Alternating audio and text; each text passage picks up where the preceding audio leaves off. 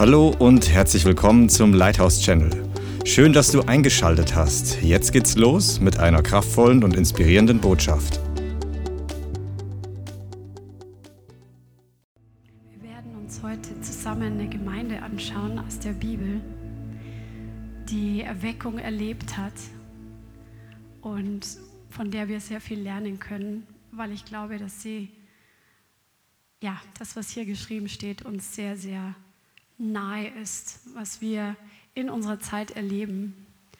Und der Herr wird es gebrauchen, um dich einfach noch näher an Jesus hinzuziehen. Halleluja. Lasst uns Apostelgeschichte 19 aufschlagen. Und es geht, ähm, wir lesen hier von Paulus.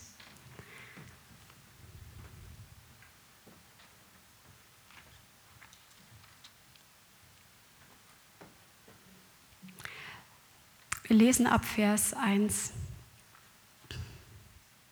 Es geschah aber, während Apollos in Korinth war, dass Paulus, nachdem er die höher gelegenen Gegenden durchzogen hatte, nach Ephesus kam. Und er fand einige Jünger und sprach zu ihnen, habt ihr den Heiligen Geist empfangen, als ihr gläubig geworden seid?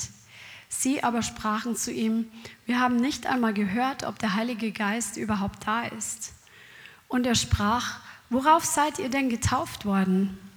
Sie aber sagten auf die Taufe des Johannes.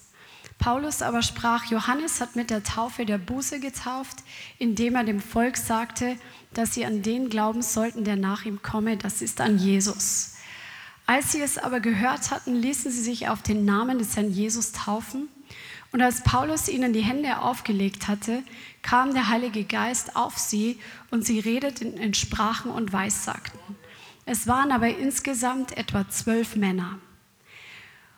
Er ging aber in die Synagoge und sprach freimütig drei Monate lang, indem er sich mit ihnen unterredete und sie von den Dingen des Reiches Gottes überzeugte. Als aber einige sich verhärteten und ungehorsam blieben und vor der Menge schlecht redeten von dem Weg, trennte er sich von ihnen und sonderte die Jünger ab und redete täglich in der Schule des Tyrannus. Dies aber geschah zwei Jahre lang, so dass alle, die in Asien wohnten, sowohl Juden als auch Griechen das Wort des Herrn hörten. Und ungewöhnliche Wunderwerke tat Gott durch die Hände des Paulus, so dass man sogar Schweißtücher oder Schurze von seinem Leib weg auf die Kranken legte und die Krankheiten von ihnen wichen und die bösen Geister ausfuhren. Also Paulus war hier unterwegs und wir wissen, dass Apollos vorher in Ephesus gepredigt hatte, aber er kannte nur die Taufe von Johannes. Und Priscilla und Aquila, die in dieser Stadt waren, die haben das Wort noch genauer ausgelegt. Und dann kommt Paulus, nachdem er in Korinth war, nach Ephesus und die Leute werden mit dem Heiligen Geist getauft und es sind zwölf Männer, die, ähm, mit denen er angefangen hat. Und dann hat er weiter gedient in der Synagoge und hat dort drei Monate lang den Juden, die sich dort getroffen haben, ähm, gepredigt und hat ihnen das Reich Gottes erklärt oder gepredigt. Und ähm, es haben sich echt einige bekehrt, aber andere, die konnten das nicht annehmen, die haben ihr Herz verhärtet und die haben angefangen, schlechte Stimmung zu machen gegen Paulus und gegen die Lehre. Und dann hat er die Leute genommen, die hungrig waren. Und sie haben sich täglich in der Schule des Tyrannus getroffen, wo sie täglich aus dem Wort gehört haben und von Jesus das Evangelium gehört haben und somit einfach gewachsen sind. Und das ist zwei Jahre lang passiert, jeden Tag.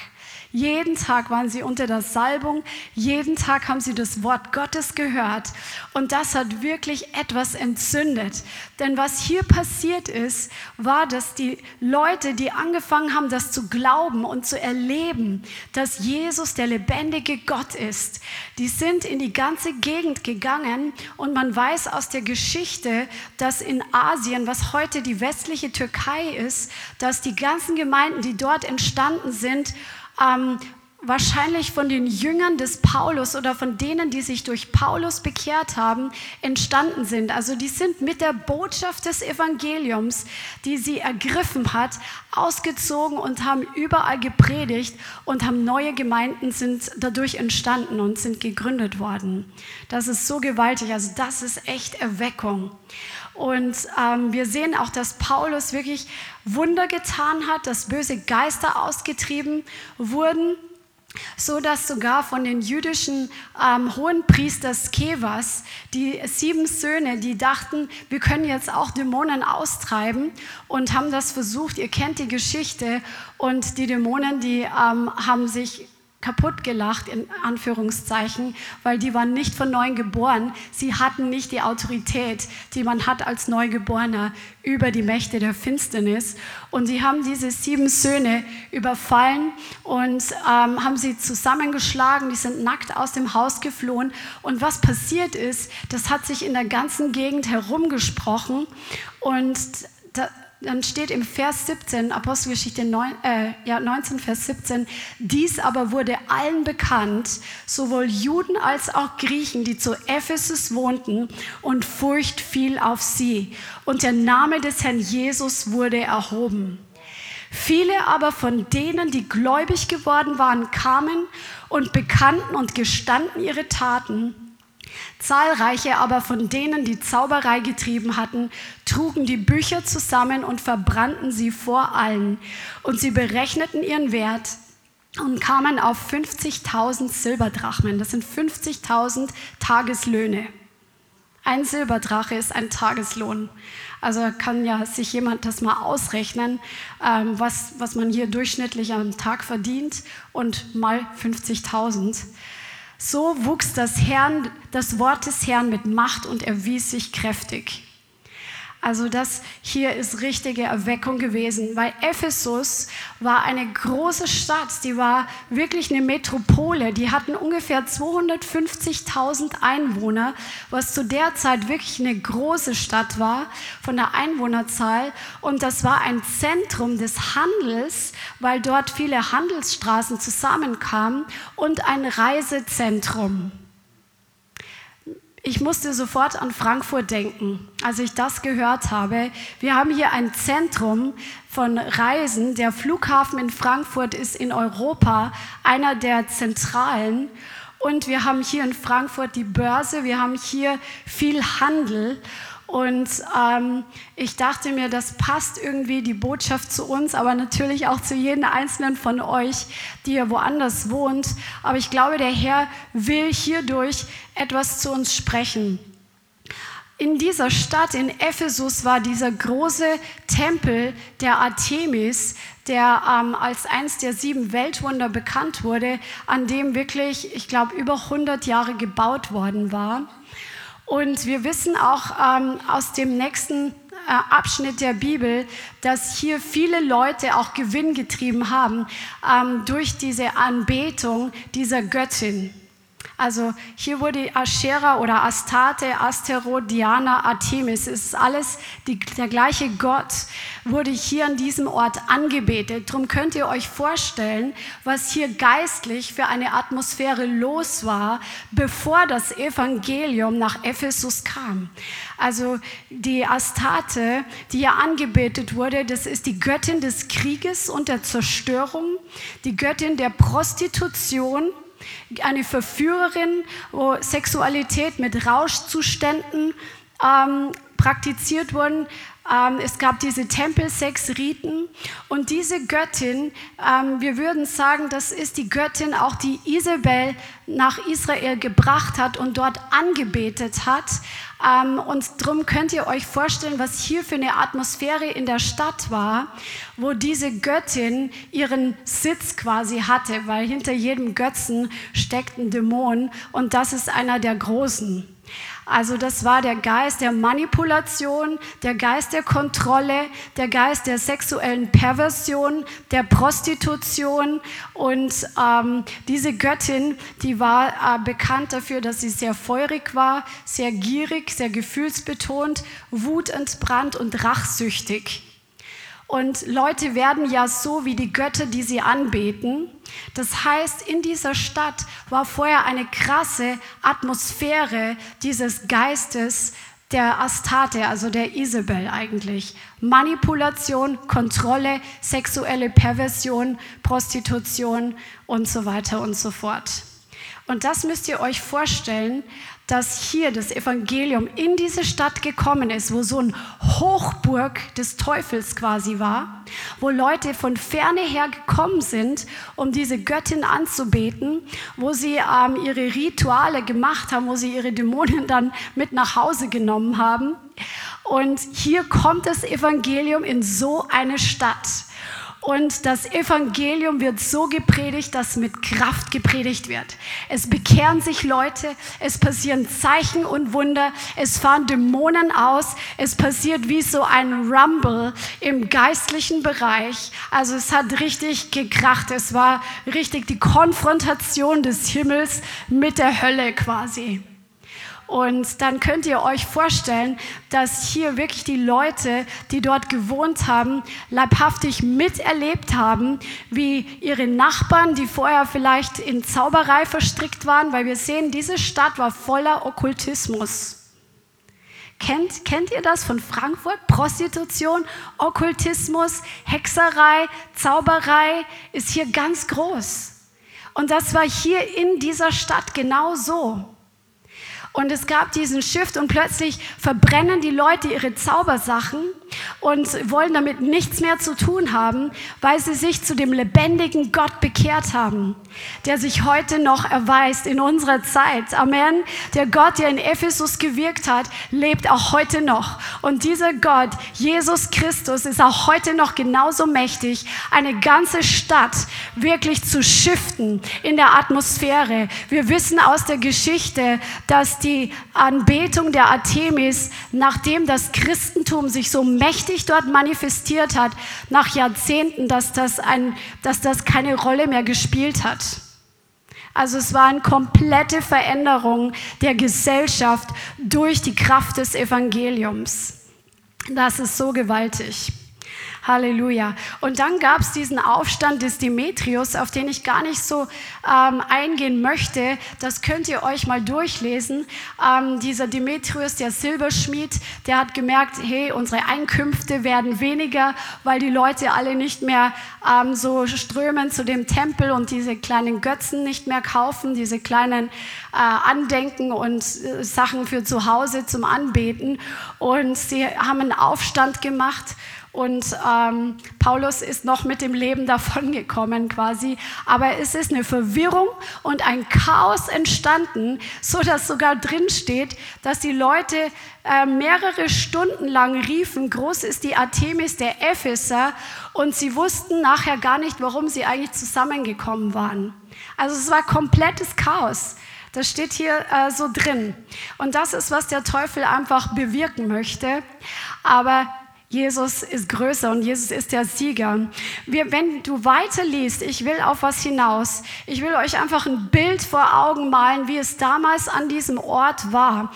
Diese Epheser, die Stadt der Epheser, die war, hatte eine Hochkultur. Männer und Frauen hatten die gleichen Rechte damals in dieser Stadt. Frauen durften sogar in der Kunst sich ähm, betätigen. Also das war eine hohe Kultur. Die hatten auch ganz ausgefeilte Bauten. Also Videos im Internet, wo du dir die, ähm, da gibt es noch sehr viele Überreste und Ausgrabungen, die ähm, gemacht wurden, wo wirklich ähm, sichtbar wird, die waren sehr wohlhabend, die hatten sogar nachts die Lichter an, was in diesen Städten echt ein, ein Zustand von Wohlstand war, wenn sie nachts sogar die Lichter anhatten. Und in dieser Stadt hat Gott so mächtig gewirkt und eine gewaltige Gemeinde gegründet. In Apostelgeschichte 20 sehen wir, dass Paulus nach dieser Zeit, wo er investiert hat in, diese, in diesen Ort, in Ephesus und eine Gemeinde dadurch entstanden ist, Jünger entstanden sind, die haben auch Älteste eingesetzt. Ähm, und er zieht jetzt weiter und das du, lesen wir in Apostelgeschichte 20, ähm, Vers 17. Von Milet aber oder Milet, keine Ahnung, wie man es ausspricht, aber sandte er nach Ephesus und er rief die Ältesten der Gemeinde herüber. Also er ist weitergezogen, ruft sie nochmal zu sich und als sie zu ihm gekommen waren, sprach er zu ihnen, ihr wisst, wie ich vom ersten Tag an, da ich nach Asien kam, die ganze Zeit bei euch gewesen bin und dem Herrn diente mit aller Demut und unter Tränen und Versuchungen, die mir durch die Nachstellungen der Juden widerfuhren, wie ich nichts zurückgehalten habe von dem, was nützlich ist, dass ich es euch nicht verkündigt und euch gelehrt hätte öffentlich und in den Häusern, da ich sowohl Juden als auch Griechen die Buße zu Gott und den Glauben an unseren Herrn Jesus Christus bezeugte. Und nun siehe, gebunden im Geist gehe ich nach Jerusalem und ich weiß nicht, was mir dort begegnen wird. Und dann lesen wir im Vers 25, nee, Vers 28, und dann sagt er zu den Ältesten der Gemeinde in Ephesus, habt Acht auf euch selbst und auf die ganze Herde, in welcher der Heilige Geist euch als Aufseher eingesetzt hat, die Gemeinde Gottes zu hüten, die er sich erworben hat durch das Blut seines eigenen Sohnes. Ich weiß, dass nach meinem Abschied grausame Wölfe zu euch hereinkommen werden, die die Herde nicht verschonen. Und aus eurer eigenen Mitte werden Männer aufstehen, die verkehrte Dinge reden, um die Jünger abzuziehen hinter sich her. Und er sagt zu den Ältesten, darum wacht und denkt daran, dass ich drei Jahre lang Nacht und Tag nicht aufgehört habe, einen jeden unter Tränen zu ermahnen. Und nun befehle ich euch dem Gott und dem Wort seiner Gnade, das die Kraft hat, aufzuerbauen und ein Erbe unter allen Heiligen zu geben. Und ähm, dann kniet er sich mit allen nieder, das liest du im Vers 36. Und die haben alle geweint. Also es waren wirklich sehr ähm, herzzerreißende Situationen. Paulus weiß, dass er wahrscheinlich nicht mehr zurückkommt. Es ist seine letzte Ermahnung an die Ältesten der Gemeinde. Und sie ähm, verabschieden sich, lautes Weinen, küssen sich und ähm, er muss gehen. Und dann haben sie ihn zum Schiff begleitet. Hier sieht man, dass also diese Liebe zu Paulus, der das Wort gebracht hat, dass diese Liebe in dieser Gemeinde wirklich gelebt hat weil wenn die Ältesten schon das so ausdrücken, ähm, dann, sie, dann das ist dann ein Bild auch von der ganzen Gemeinde. Und das siehst du auch, wenn du den Brief an die Epheser äh, liest, dass Paulus diesen Brief geschrieben hat und er hat sie sehr gelobt eigentlich. Es ist ein sehr auferbauender und ermutigender Brief, wo er sie wirklich lobt wegen der Liebe, die in ihrer Mitte war. Also die Gemeinde ist aus Liebe geboren, weil Jesus den Preis für uns bezahlt hat. Wir sind aus seiner Liebe heraus geboren. Seine Liebe hat ihn dazu gebracht, für uns den kompletten Preis zu bezahlen.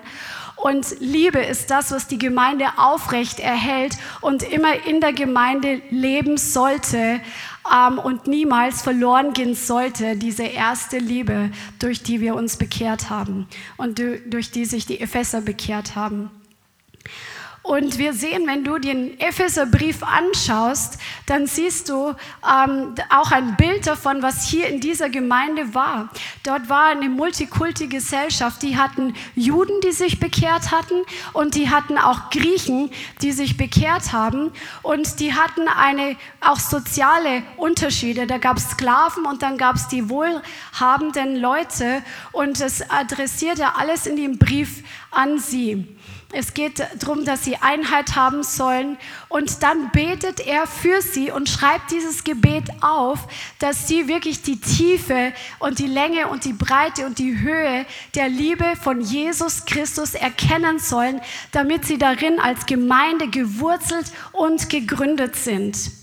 Wir sehen im Epheserbrief, dass diese Gemeinde eine prophetisch-apostolische Gemeinde war, weil Paulus hat sie gegründet und er schreibt genau in diesem Brief im Kapitel 2, Vers 20, ihr seid aufgebaut auf der Grundlage der Apostel und Propheten, wobei Christus Jesus selbst Eckstein ist. Also das Epheser 2, Vers 20, also eine apostolisch-prophetische Gemeinde. Er schreibt es auch wieder, betont es auch wieder im Vers, im Kapitel 3, Vers 5 und im Kapitel 4 stellt er dieser Gemeinde, die wirklich gut funktioniert hat, von dieser Gemeinde ist viel Frucht ausgegangen. Die hatten auch ähm, ähm, richtig Wachstum. Er hat ja diese Älteste eingesetzt und hier schreibt er, wie die Gemeinde auch funktioniert mit den Dienstgaben. Also hier beschreibt er in Epheser Kapitel 4 über die Aufgabe der Apostel, Propheten, Hirten, Lehrer und Evangelisten, die dazu beitragen, dass der ganze Leib zur Reife hervorkommt und dass jeder seinen Platz einnimmt. Und, ähm, und dann schreibt er hier in Kapitel 4, Vers 15, lasst aber uns die Wahrheit reden in Liebe und in allem hinwachsen zu ihm, der das Haupt ist. Aus ihm wird der ganze Leib zusammengefügt und verbunden durch jedes der Unterstützung dienende Gelenk, entsprechende Wirksamkeit nach dem Maß jedes einzelnen Teils. Und so wirkt er das Wachstum des Leibes zu seiner Selbstauferbauung in Liebe. Jede Gemeinde ist dazu berufen, dass jeder zur Reife kommt durch den Dienst von Aposteln, Propheten, Lehrer, Lehrer, Hirten und Evangelisten, damit jeder reif wird und gegründet wird im Wort und nicht mehr durch Irrlehre oder falsche Lehre irgendwie weggepustet wird, aber dass der Leib dann in eine Position, in eine Situation kommt, damit er sich gegenseitig auferbaut in Liebe.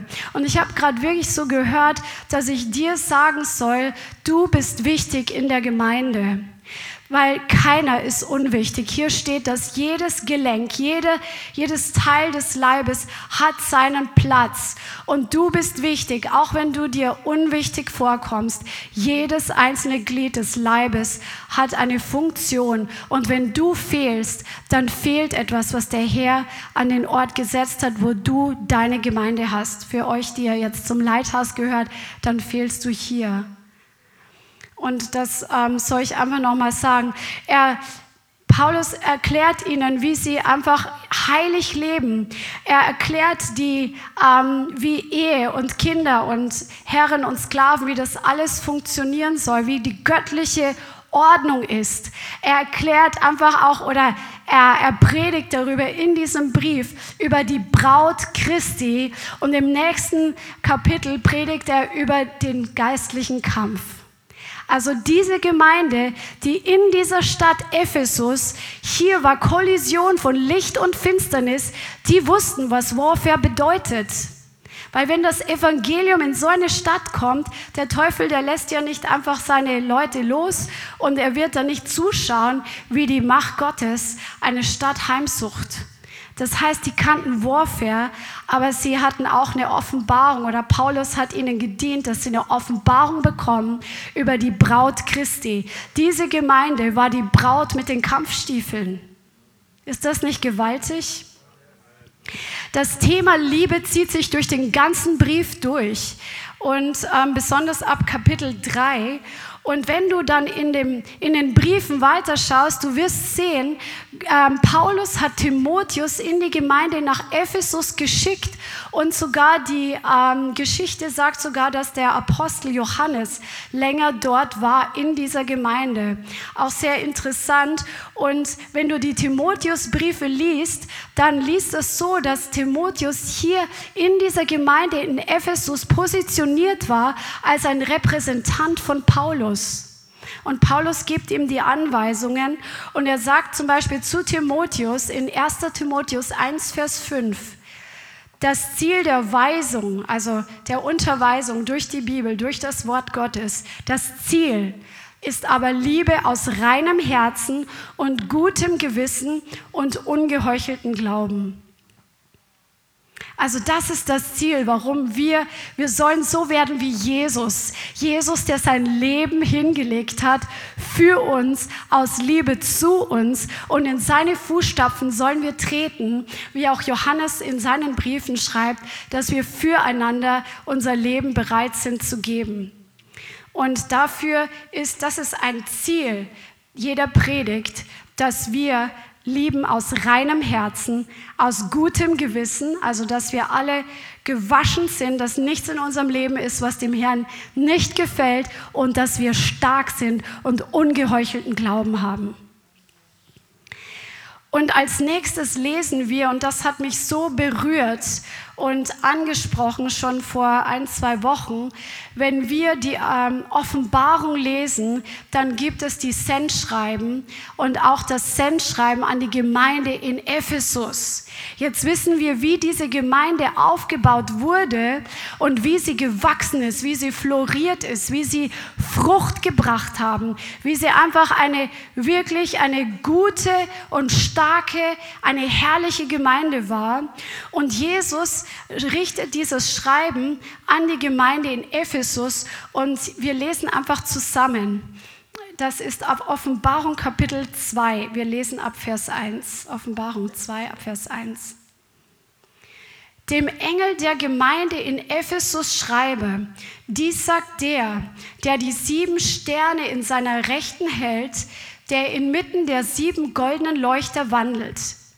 Ich kenne deine Werke und ich kenne deine Mühe und ich kenne dein Ausharren und dass du Böse nicht ertragen kannst. Und du hast die geprüft, die sich Apostel nennen und es nicht sind und hast sie als Lügner befunden. Also Paulus hatte ihnen ja gesagt, passt auf, es kommen Irrlehrer rein, es kommen Wölfe rein und sie werden falsche Lehren reinbringen, um euch von der Wahrheit wegzubringen. Das heißt, Jesus sagt, die haben das gemacht, die haben das Wort, was Paulus ihnen gegeben hatte, die haben das ernst genommen und da gab es keine falsche Lehre. Die falschen Apostel, die wurden sofort identifiziert, die falschen Lehrer wurden identifiziert und durften dort nicht ihr, ihre äh, Lehre verbreiten. Und du hast Ausharren und hast vieles getragen um meines Namens willen und bist nicht müde geworden. Das heißt, die waren gewohnt, in geistlichen Kampf einfach dem Feind zu widerstehen und gleichzeitig Reich Gottes zu bauen, das Evangelium hinauszutragen in die anderen Regionen. Und die sind dran geblieben. Die waren Leute, die hatten echt Biss. Die haben sich nicht mal so schnell wegpusten lassen, sondern die waren stabil. Die sind stabil vorwärts gegangen und sind dran geblieben, die richtigen Dinge zu tun. Ist das nicht gewaltig? Aber Jesus sagt, aber ich habe gegen dich, dass du deine erste Liebe verlassen hast. Und das war der Punkt, wo Jesus sagt, hier bist du nicht mehr in dem, wie du angefangen hast. Die erste Liebe ist die Liebe, die am Anfang da war. Die Liebe zu Jesus, die Liebe zueinander, die Liebe einfach insgesamt, dass sie in ihnen gewohnt hat. Die waren einfach so beschäftigt. Die waren, das war eine hochfunktionelle Gemeinde, die war institutionalisiert und sie sind aus der ersten Liebe rausgefallen, sagt ähm, Jesus. Also sie sind davon gefallen und sie haben die erste Liebe verlassen.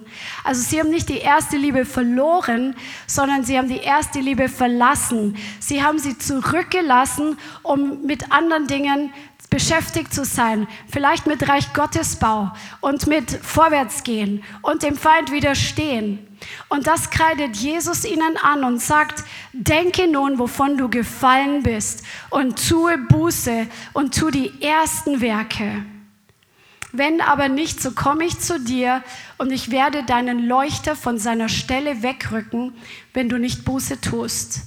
Aber dies hast du, dass du die Werke der Nikolaiten hast, die auch ich hasse. Wer ein Ohr hat, höre, was der Geist den Gemeinden sagt. Wer überwindet, dem werde ich zu essen geben von dem Baum des Lebens, welcher in dem Paradies Gottes ist. Die Gemeinde, wir sind dazu berufen, bei all dem, was wir tun, im Reich Gottes und für das Reich Gottes und wo wir Widerstände überwinden. Und das ist alles wichtig, aber wir dürfen niemals die erste Liebe verlassen. Und das kann so schnell passieren. Und ich glaube, die letzten Tage und seit ich glaube, dass es schon vorher angefangen hat, vor letztem Sonntag, ist der Herr dabei, uns zurückzuziehen an sein Herz, in eine Intimität mit ihm, die wir vielleicht verlassen haben. Sicherlich sicherlich nicht jeder einzelne von uns, aber ich glaube viele von uns, weil das ein Wort ist, was jetzt zu dieser Zeit dran ist, dass wir wirklich zurückkehren und einfach Jesus um seiner selbst willen ganz neu suchen, dass wir uns ausstrecken nach Jesus um seiner Person willen und dass wir nicht eine Martha sind, die beschäftigt ist mit allen möglichen Dingen und ähm, das Wort sagt ja, das was hier geschrieben ist ähm, in der Geschichte von Martha und Maria, dass sie umher tumultet war. Also die war richtig getrieben. Martha vor lauter Dienst, die hat ja für Jesus gekocht. Sie hat das Haus für Jesus und seine Jünger vorbereitet. Sie hat das alles für Jesus gemacht, aber Maria war bei Jesus und sie saß zu seinen Füßen, weil es ihr wichtig war, ihm ganz nah zu sein und seinen Herzschlag einfach wahrzunehmen in dem, was er redet. Und das ist das, was der Herr tun möchte. Er möchte dich und mich ganz neu einfach an sein Herz ziehen, uns diesen Hunger in uns wecken, diese Erwartung, wo wir schon eine Strecke mit Jesus vielleicht gegangen sind. Vielleicht gehst du schon länger mit Jesus, vielleicht schon mehrere Jahrzehnte oder vielleicht auch erst zwei Jahre. Aber das ist, spielt keine Rolle. Wir können alle da hinaus fallen oder die erste Liebe verlassen und nicht mehr darauf fokussiert sein, auf das, auf was es zuerst ankommt, dass wir zuerst Braut sind weil Jesus uns erkauft hat mit seinem kostbaren Blut, um uns zu heiraten eines Tages, wo wir das Hochzeitsmahl des Lammes erleben werden. Alle, die bei ihm bleiben, alle, die ihm treu bleiben, die nicht aus der ersten Liebe fallen, beziehungsweise ihre erste Liebe wieder aufgreifen und zurückkommen zu ihm. Amen. Und ich glaube, dass der Herr einfach dabei ist, eine neue Erwartung auch zu wecken, weil wir viel schon gesehen haben und wir haben viel erlebt mit ihm und coole Sachen, Wunder erlebt, Heilungen erlebt, dass Menschen von Dämonen befreit werden, erlebt. Aber der Herr sagt, wir sollen sein Herz zuerst suchen und nicht seine Hände zuerst. Nicht das zuerst, was er tut, sondern das, was wer er ist. Und er möchte dir neu begegnen. Er möchte dir einen Hunger geben, dass es noch mehr gibt, weil er ist so großartig, er ist so gewaltig, er ist so einfach so vielfältig und wir haben ihn noch lange nicht alle gesehen wie er wirklich ist. Und wenn wir ihn sehen, werden wir in sein Ebenbild verwandelt. Wenn wir ihn sehen, dann äh, nimmt dann kommt einfach das, was in ihm ist, auf uns und transformiert uns. So wie das Wort sagt, dass wir wie in einen Spiegel hineinschauen, verändert werden von Herrlichkeit zu Herrlichkeit. Und das ist das, was der Herr tun möchte. Du kannst einfach für dich überlegen, wo du ähm, hier in die Gemeinde gehst oder schon öfter zuschaust oder vielleicht heute zum ersten Mal, wie ist deine Nachfolge in der Zwischenzeit? Mach dir Gedanken drüber, schreib das auf.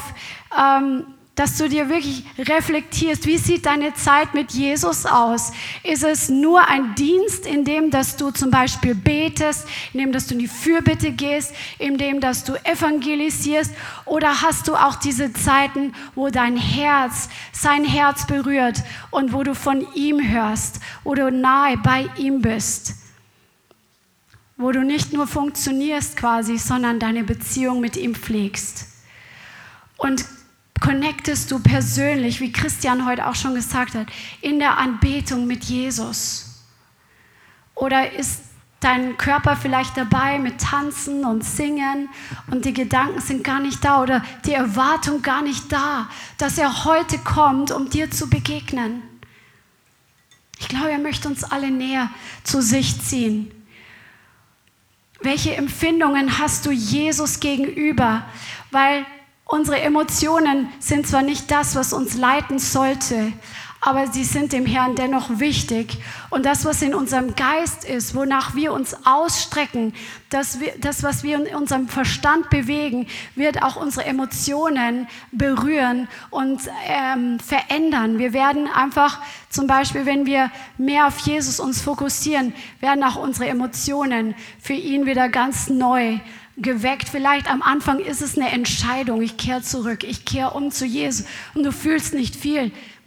Aber wenn du auf Dauer nicht seine Liebe spüren kannst, dann möchte der Herr auch da noch tiefer gehen bei dir. Dass, die, wir sind nicht davon abhängig, aber der Herr möchte, dass du seine Liebe spürst und dass seine Liebe aus dir herausfließt, auch zu den anderen Geschwistern. Dass hier wirklich die Liebe erneuert wird. Und wir haben uns oft Gedanken gemacht, was bedeutet diese erste Liebe? Das ist das, was am Anfang einfach da war als du Jesus kennengelernt hast, als er dein Leben gerettet hat, als du, als du ihn wirklich zum ersten Mal so richtig erlebt hast und diese Anfangszeit, wo du in dieser Liebe warst, verliebt in Jesus oder an ihn gedacht hast und dein Herz ist einfach aufgegangen. Der Herr möchte uns dort zurückbringen und er wirbt um uns. Es ist aber unsere Entscheidung. Es ist deine Entscheidung, zurückzukommen, das wieder aufzugreifen, diese erste Liebe und Buße zu tun, die Dinge aus deinem Leben zu entfernen, was den Hunger weggenommen hat, der Hunger nach der Welt, der Hunger nach den täglichen Dingen, vielleicht die Ziele.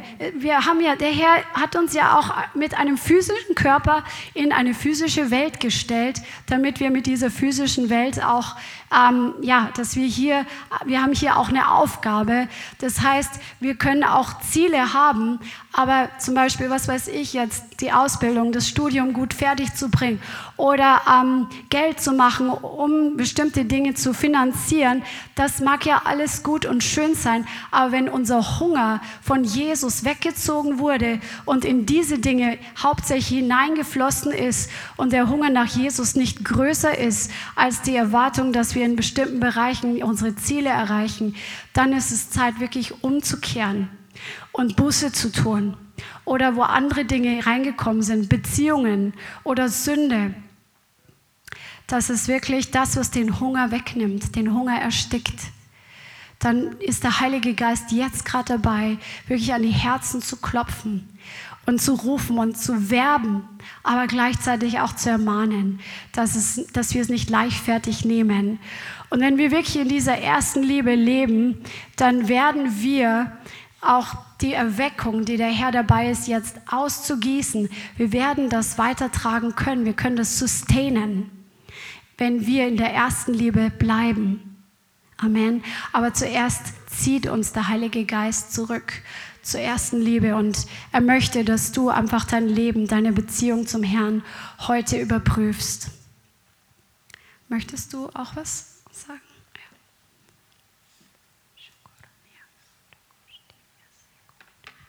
Das, das ist ein ganz wichtiges Thema. Ist Ding noch an? Kann da jemand? Lass mich selber machen, danke. Ähm, das ist ein ganz wichtiges Thema. Das ist sogar ein extrem wichtiges Thema Bibelstelle. Und mir ist ähm, jetzt auch noch wichtig, besonders für diejenigen, auch die online zuschauen, weil dieses, ähm, ich weiß nicht erwartet, dass so ein Teaching heute Abend kommt, aber wenn wir über dieses Thema lehren, ist es mir wichtig, dass man ein bestimmtes Missverständnis nicht aufkommen lässt.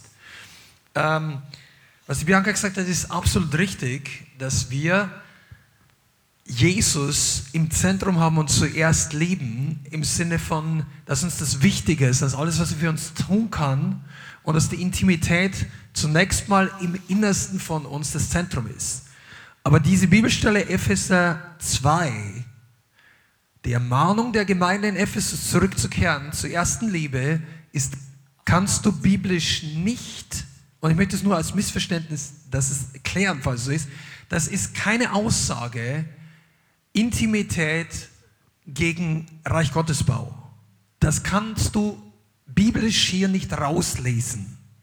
Es ist auch keine Aussage, dass mit Jesus auf dem Sofa sitzen, so wie äh, in meinem persönlichen Meinung nach auch nicht Martha und Maria, dass, dass Martha und Maria ist richtig, ist für jeden von uns wichtig.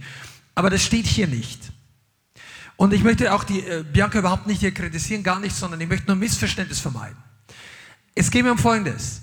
Manche von uns müssen in diesen Zeiten der Erweckung zurückkehren zur Intimität, weil das ist, was sie verloren haben. Dann ist das die erste Liebe, wenn du die am Anfang hattest. Ich hoffe, dass du am Anfang intime Beziehung mit Jesus hattest, dass du dich bekehrt hattest, okay? Dann, ähm, dann ist es normalerweise so, wenn Leute sich bekehren, die erste Liebe, die Liebe der ersten Zeit, dass, äh, dass ich gerne Zeit mit Jesus verbringe, dass ich gerne das Wort lese, dass ich gerne bete, dass ich Hunger habe. Das ist eigentlich, wäre das normal. Wenn das bei dir oder bei dir nicht der Fall war, dann hat der Start ins Reich Gottes gestottert oder ist nicht gesund funktioniert. Okay? Also wenn das verloren gegangen ist, dann brauchen wir das, dann müssen wir eine Buße tun, dann ist das, was du auf dem Altar ablegst, sag, ja, gib mir diese, diese Frische wieder. Okay. Es kann aber auch sein, dass manche Leute hier da sind und die letzten, oder vielleicht online zuschauen, die letzten zwölf Monate, zwei Jahre versuchen, jeden Tag eine halbe Stunde intime Zeit mit Jesus haben, sie kommen seit, seit einem halben Jahr nicht mehr weiter. Weil sie vielleicht am Anfang ihres Glaubenslebens im Nachbarn von Jesus erzählt haben. Und der Verwandtschaft.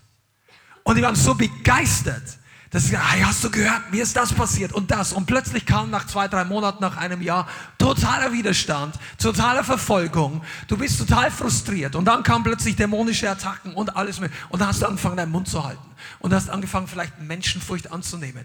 Und du bist eigentlich zurückgegangen und du hast gesagt, okay, das ist mir alles viel zu wild, das will ich nicht mehr. Ich lese jetzt die Psalmen und ich lese und ich bete und ich bete nur noch an. Und der Herr sagt vielleicht zu dir, pass mal auf, das ist gut, was du sonst machst. Geh hin und erzähl wieder jemand von Jesus. Könnt ihr das nachvollziehen? Das ist genauso Teil der ersten Liebe, weil am Anfang warst du so kindlich begeistert, dass du gesagt hast, das interessiert mich also, ich, ich, ich mache alles. Vielleicht ist der eine oder andere von euch, ich gebe euch Beispiele, damit ihr das nicht nur in eine Box packt. Weil, weil das Bianca gesagt hat, ist richtig.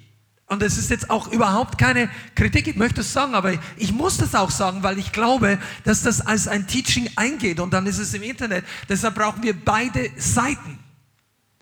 Vielleicht ist der eine oder andere von euch Frühaufsteher oder Langschläfer, eines von beiden. Ja? Und wenn du Frühaufsteher bist, dann, dann hat der Heilige, und du gehst früh ins Bett, weil die meisten Leute sind dann so, also die allermeisten. Und äh, ja, das passt schon nicht, ist wunderbar.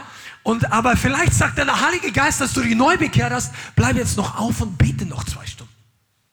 Und du hast es in deiner ersten Liebe gemacht. Sag, boah, der Heilige Geist hat zu mir geredet und er möchte und du spürst die Gegenwart Gottes und du betest für deine Tante Emma oder für deinen Arbeitskollegen sonst und du betest und du erlebst die zwei Wochen später, was passiert. Du hast dem Heiligen Geist gehört, du hast das Reden des Heiligen Geistes gespürt und du bist dem gefolgt und es war dir unbequem, weil es nicht zu deiner normalen Modus passt. Oder du bist eher ein Langschläfer oder ein Spätaufsteher, aber du gehst lange nicht ins Bett. Und dann sagt der Heilige Geist, weck dich in der Früh um fünf und du denkst, wow, das ist gar nicht so schwer, ich stehe jetzt einfach auf und bete und du hast es gemacht und was auch immer. Versteht ihr, was ich meine? Und, und das ist über die Zeit wieder eingeebbt. Wie viele von euch haben das schon mal erlebt, dass der Herr sie in der Nacht zum Gebet geweckt hat? Wie viele von euch haben das vielleicht länger nicht mehr erlebt? Ja, es kann sein.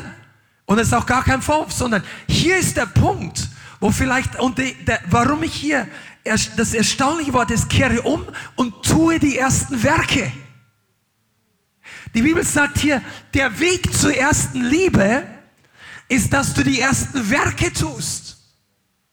Sag, oh, das klingt gesetzlich. Nein, ist es nicht. Wenn du dem Herz zum, du kannst nicht mit den Werken dein Herz hinterherziehen. Deine Werke ziehen nicht dein Herz. Sag, ja, das Herz will nicht, ich tue jetzt die Werke und dann wird's schon. So geht es nicht. Sondern unser Herz muss zuerst umkehren. Unser Herz muss zerbrechen, wenn, wenn es hart ist. Unser, aber dann müssen, können wir auch nicht nur sagen, oh Herr, ich liebe dich jetzt. Also sagen, sondern dann müssen wir auch die Dinge wieder tun. Für, wisst ihr, ich finde das sehr erstaunlich, was die Bianca da rausgearbeitet hat. Das ist wunderbar. Die Gemeinde wurde gegründet durch zwei Jahre lang tägliches Treffen. Ephesus, ich bin mir nicht ganz sicher, wo es steht und ob es richtig ist, aber ich glaube, äh, Scholars oder haben schon mal herausgefunden, dass das muss eine riesige Gemeinde geworden sein. Manche sprechen von 10, 20 oder 50.000 Leute. Also ich weiß nicht zur Zeit, nicht zur Zeit der Paulus, aber später, das Ganze wurde ja immer größer und größer. Das war eine riesige Gemeinde. Aber die Gemeinde wurde gegründet indem die sich am, die hatten am Anfang so viel Hunger. Paulus setzt sie da auch nicht hin und sagt, ihr müsst alle kommen, ich mache die Bibelschule nicht, wenn ihr nicht zwei Jahre jeden Tag kommt. Das hat er nicht gemacht. Aber die Leute kamen, weil sie Hunger hatten. Die kamen, weil sie Hunger nach dem Wort Gottes hatten. Die hatten auch einen Job wie du und ich oder was auch immer. Gut, du sagst jetzt bis Vollzeit. Ich war nicht die ganze Zeit Vollzeit. Ich wollte das gar nicht. Wir haben vorher mit einem Vollzeitjob was anderes, die Gemeinde gegründet. Einige Jahre. Das heißt also, jeder muss da überwinden und die, der Hunger war größer. Könnt ihr das verstehen? Und dann waren die vielleicht später, wie du gesagt hast, institutionalisiert. Die hatten äh, Leiter und Älteste, wahrscheinlich auch Leute, was weiß ich, die sich dann möglicherweise vollzeitlich über Leute, die Probleme hatten und soziale Dienste bei 10.000 Leuten, du brauchst ja da Mitarbeiter und die hatten all diese Dinge und vielleicht haben die dann so viel Mitarbeiter und so viel für jeden gehabt, dass da war nicht mehr jeden Tag Bibelschule. Und gut, du kannst es auch nicht zehn Jahre jeden Tag vielleicht durchziehen in dieser Art wie die erste, aber das hat dann abgeflacht. Und dann war bei den Leuten aber nicht nur das, die Praxis abgeflacht, sondern auch das Leben wurde bequem. Ich möchte mal was sagen. Natürlich bringen, und äh, natürlich bringen Werke im Sinne von, wir gehen jetzt hier und da und machen das und das und das.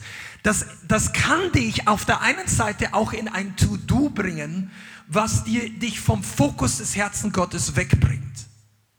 Aber auf der anderen Seite, wenn du das Herz richtig hast, ist es auch eine Hilfestellung, wenn du in den Gebetsabend kommst, an den Gebetsabend betest du einfach eine Stunde in Zunge. Und wenn du das Wort Gottes hörst und in die Anbetung kommst, weil du fangst an, den Herrn anzubeten, du gibst ihm dein Opfer. Und dann gibt es Frühgebet und dies. Es ist kein Zufall, dass die Erweckungsgemeinde in China sich jeden Tag um 5 Uhr für zwei Stunden zum Gebet trifft. Und dann gehen die raus und evangelisieren oder die anderen gehen arbeiten. Und das war unter dem Kommunismus. Das war noch nicht einmal in einem freien Land. Wisst ihr, dass die Kommunisten, die haben keine Fünf-Tage-Woche gehabt damals, als diese Geschichten geschrieben worden sind. Das war übel. Da gibt es äh, Zeugnisse, wo Leute sich bekehren im äh, Gefängnis. Da gibt es, also der Name unserer Tochter Shang, also auf Chinesisch heißt es eigentlich nicht Sheng, sondern Shang. Also im Prinzip ist es so, das war eine Story von einer Schwester, in einem äh, Frauengefängnis. Und da gab es gleichzeitig, also in diesem Zeugnisbuch war eine, eine andere Story, die genau zur gleichen Zeit im gleichen Gefängnis stattgefunden hat. Und in diesem Gefängnis haben sich innerhalb von ein paar Jahren von, äh, ich weiß nicht, von 6000 Insassen ein Drittel bekehrt, obwohl am Anfang eine Handvoll Leute da war. Und weißt du, wie der Alltag da war? Da gab es doch keinen Sonntag. Die mussten jeden Tag arbeiten, zwölf Stunden und danach noch ihre Sachen waschen, bisschen Ding machen und dann sind die meisten einfach umgefallen ins Bett. Und die Leute haben dort Bibel gelesen. Die haben zum Teil abends die Bibel abgeschrieben, in der Nacht. Also ich sage nicht, dass wir das machen müssen. Ich sage nur, das war Liebe. Das war nicht, geh du musst das machen. Nein, die, haben, die waren so verzehrt von dem Evangelium. Die waren so verzehrt von dem Jesus, der sie gerettet hat, wo sie vorher Mörder waren und Verbrecher und gedacht haben, sie kommen hier nie mehr raus. Und jetzt gibt es einen Gott, der mich liebt. Und das war the joy of salvation. Die Freude der Errettung am Anfang. Das ist die Liebe der Errettung am Anfang. Und deshalb ist ja die Gefahr so groß, dass man religiös wird, wenn man diese Dinge alle vergessen hat, wenn du über die Anfangssachen darüber stehst. Wenn du sagst, ach, das habe ich jetzt verstanden, ja, bin ich nicht mehr so begeistert, jetzt bin ich schon reifer. Aha. Du bist nicht reifer, du bist kälter. Wenn du über das Blut Jesu nicht mehr so begeistert bist, dann bist du nicht reif geworden, bist kälter geworden. Wenn du am Anfang den Herrn dreimal am Tag preisen konntest, der hat meine Sünden vergeben. Und nach drei oder fünf Jahren, Bruder, er hat meine Sünden vergeben. Ich habe ja keine großen mehr. Ja, dann, dann ist dein Herz nicht mehr so weich. Erinnere dich doch mal, wie oft du im Puff warst vielleicht oder wie oft du Sünder äh, äh, dich betrunken hast. Du sagst, ja, ich war niemals da drin. Aber die Bibel sagt, es ist zwischen den Sündern. Du kannst ein reines, wie soll ich sagen, eine reine Weste haben, aber dein Herz kann trotzdem total, ich weiß nicht, äh, seid ihr da? Soll ich mal sagen, wir reden heute von Erweckung. Was mich am Brownsville Erweckung so begeistert hat ist das, du musst dir mal, wenn du dir was Gutes tun willst, dann schau dir mal ein paar Baptism-Zeugnisse an, Taufzeugnisse in Brownsville. Weil die hatten am Freitagabend in jeder Woche Taufe und Tau das Taufbecken war hinter dem Chor, also auf der Bühne ganz oben. Und da gab es dann so einen Vorhang, den die aufgezogen haben und da war das Taufbecken. Und dann haben die jede, das war für die ganze Gemeinde und die Prediger der Höhepunkt der Woche, die Tauf am Freitag. Und dann haben die gesagt, die sind die ganze Woche, haben sich bekehrt und dann kamen die Leute in den Taufpool, standen bis hier im Wasser, haben Mikrofon bekommen und haben dann kurz erzählt, warum sie sich taufen lassen. Die haben angefangen zu heulen und zu weinen und gesagt, ach Gott hat mich herausgeholt, ich war Party und Trinken und hier und da und, und da, du hast einfach gemerkt, das war so echt. Weißt du, und in dieser Gemeinde in Brownsville, da war der Jubel über die Vergebung der Sünden und der Jubel über den Umkehr war immer viel, viel größer als über irgendwelche sonstige Segnungen, die auch da waren, die auch gut waren und Leute, die geheilt waren, das war auch super und hat Gott die Ehre gegeben. Aber diese, diese da waren Tausende von Leuten, ich glaube zwei, dreitausend passen da rein. Der ganze Saal hat gejubelt, als einer gesagt hat, und dann hat Jesus mich gerettet. Und plötzlich Du, das, war, das ist ein Unterschied, ob du lachst, ob du dich freust, weil der hat mir das geschenkt, der hat mir das, das ist alles gut. Aber können wir uns wirklich freuen, dass Leute, die Sünden vergeben sind? Das sind Zeiten der Erweckung. Und wenn das vielleicht nicht mehr da ist, dann kann es sein, dass wir zurückkehren müssen zur ersten Liebe. Versteht ihr, was ich meine? Es ist jetzt aber auch total wichtig, dass manche von uns wirklich, es gibt ein paar, die sind in Gefahr, dass du betest durch wie eine Maschine und so weiter und du bist gar nicht mehr richtig im Herzen bei der Sache. Oder du preist den Herrn, der schwitzt das dritte Unterhemd durch, weil das einfach deine Gewohnheit ist, aber dein Herz war gar nicht mehr so dabei. Das ist wichtig, dann gilt genau das, komm zur Intimität. Aber vielleicht ist nicht jeder hier und nicht jeder, der zuhört, in dieser Situation. Heißt, ich, ich versuche mit dem Herrn zwei Wochen intim zu werden. Du, dann schau mal, ob irgendwas in deinem Herzen ist, wo du Buße tun musst von Sünde. Amen. Ja. Alright. Möchtest du noch hier Dinge abschließen oder wollen wir zusammenfassen? Mach du. Ja, Halleluja. Bleib ruhig hier, wenn wir brauchen, zusammen hier. Amen. Die Gemeinde ist der Ort, wo Jesus sich verherrlichen möchte. Und ich glaube, es ist eine ganz spannende Zeit.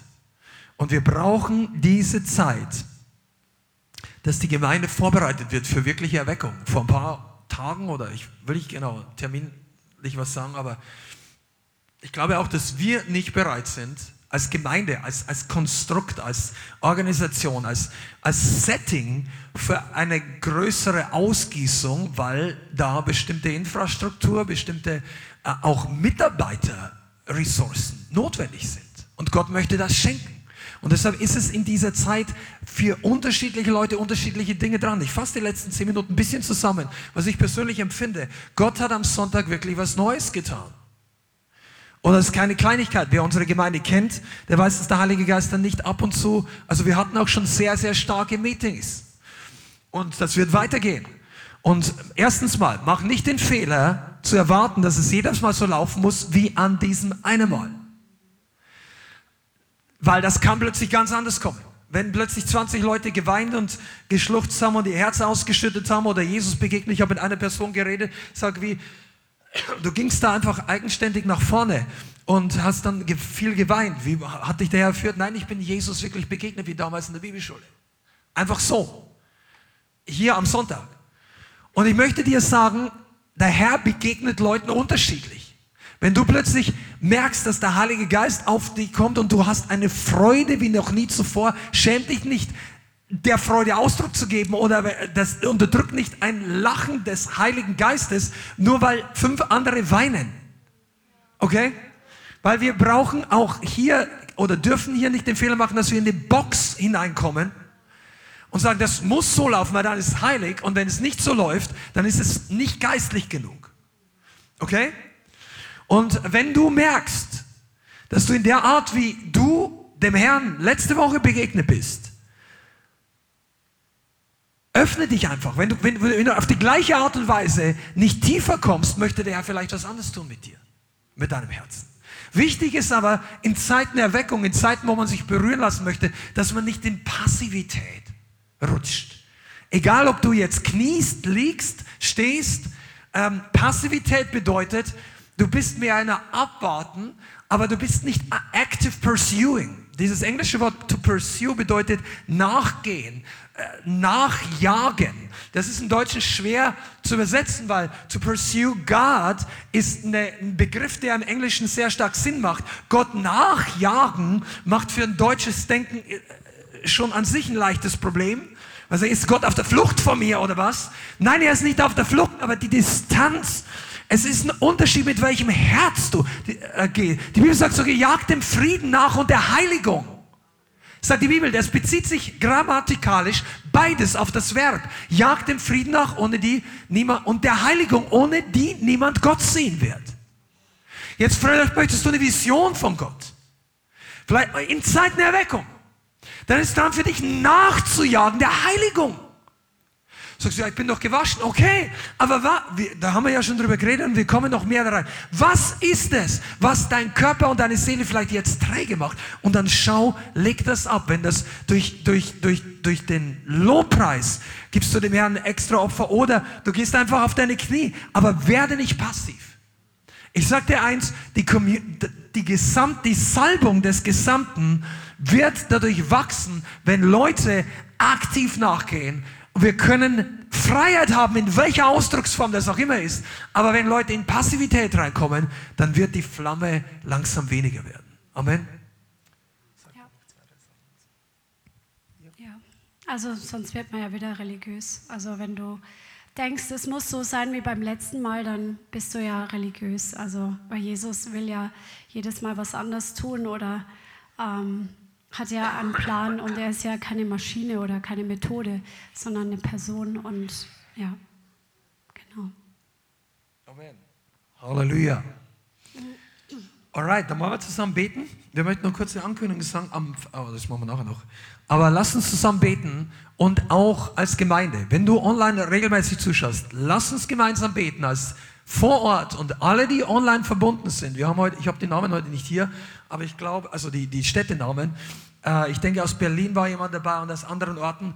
Wenn ihr alle, lasst uns zusammen beten, dass der Heilige Geist das Momentum vergrößert.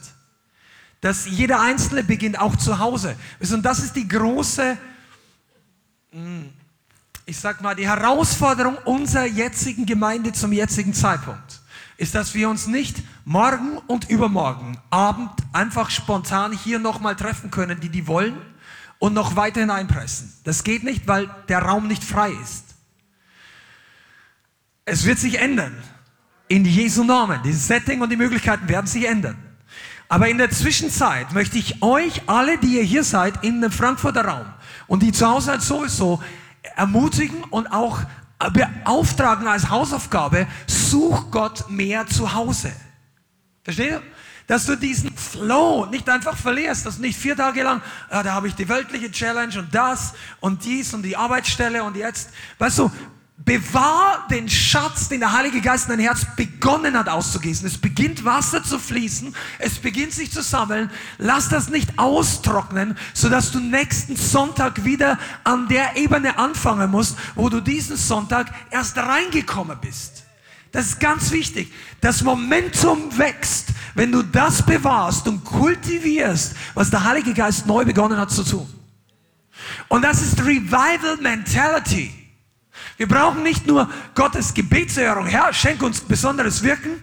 Nein, wir brauchen auch Veränderung in unserem Herzen und in unserem Denken, wie wir das beschützen, was er gibt. Erweckungen gehen normalerweise dann zu Ende, wenn Leute das nicht bewahren, was Gott getan hat oder gerade tut. Und das, da ist jeder von uns mit dabei. Amen. Und wenn du länger nicht mehr bei uns warst, schau mal vorbei. Ich meine, wenn du aus der Gegend bist. Oder wenn du ähm, mal weiter weg wohnst und du möchtest ähm, einige von Leuten, dann, dann, dann schau einfach mal vorbei. Und melde dich vorher an, dann können wir dich, das ist gut, dann können wir rechtzeitig sicherstellen, dass jemand da ist, vielleicht auch der dich vom Bahnhof abholt oder wo auch immer du kommst. Aber es ist eine Erfahrung, einfach mal in diesem Flow hier mit drin zu sein. Das ist schon deutlich intensiver, was den Lobpreis und so weiter angeht. Die Predigt kannst du zu Hause auch gut mitkriegen, aber die Vorbereitung dessen, was Gott tut im Herzen, in diesem Raum, da geht schon einiges ab. Amen. Lass uns aufstehen, zusammen beten.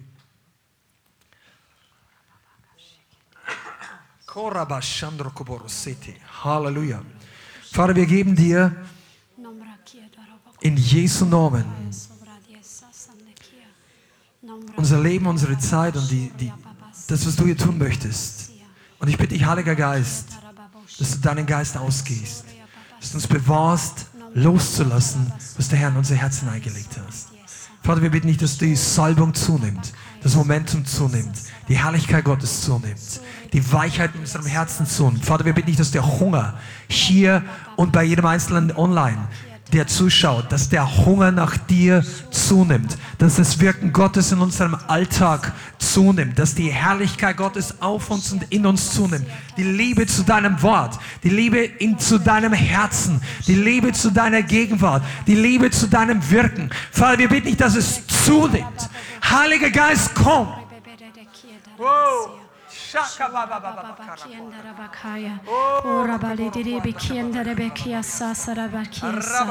Vater, ich bitte dich für jeden Einzelnen, der das noch nie erlebt hat oder der seine erste Liebe verloren hat, verlassen hat, weggegangen ist davon, dass jeder Einzelne da neu hineinkommt.